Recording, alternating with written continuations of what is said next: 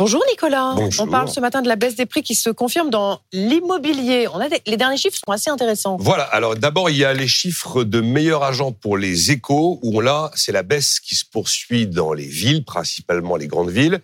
Le deuxième élément à retenir, c'est la baisse des prix dans l'immobilier ancien en France. Est d'1,8% cette baisse au troisième trimestre, d'après l'indice notaire INSEE. C'est un peu plus marqué dans les appartements que dans les maisons. Là où la baisse est vraiment très sensible, dans l'ancien, c'est en Ile-de-France. Elle est beaucoup plus timide si on prend l'ensemble du territoire. Et le troisième élément à retenir, c'est le très fort recul des transactions.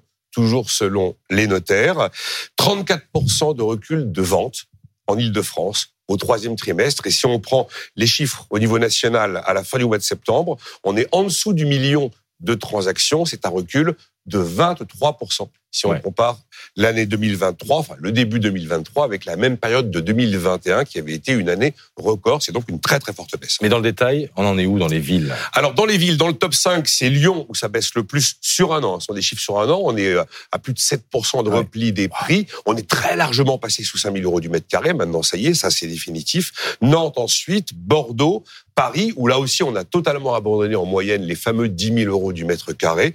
Et enfin, Marseille. Ça baisse aussi dans des villes plus petites comme Rennes, Strasbourg ou Toulouse. Et ça monte encore sur un an à Nice. Alors à Nice, on remarquera que le mois dernier, ça a été le premier mois de baisse, enfin sur un an.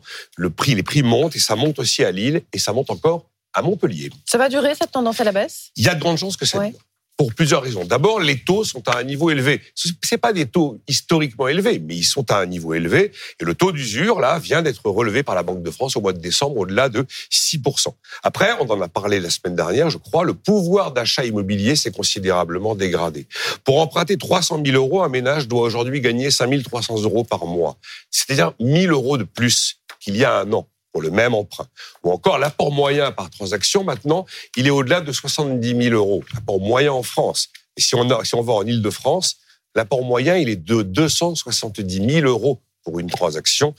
Et enfin, pour 1000 euros de mensualité sur 20 ans, en deux ans, on a tout simplement perdu deux pièces. On a perdu 20 mètres carrés. Donc effectivement, ce sont des éléments qui freinent le marché. Le nombre de transactions chute. Les délais de commercialisation s'allongent assez fortement. Et en face, on voit en fait que la pénurie de logements est un petit peu moins forte. Parce que les promoteurs se retrouvent avec des biens qui ne sont pas vendus.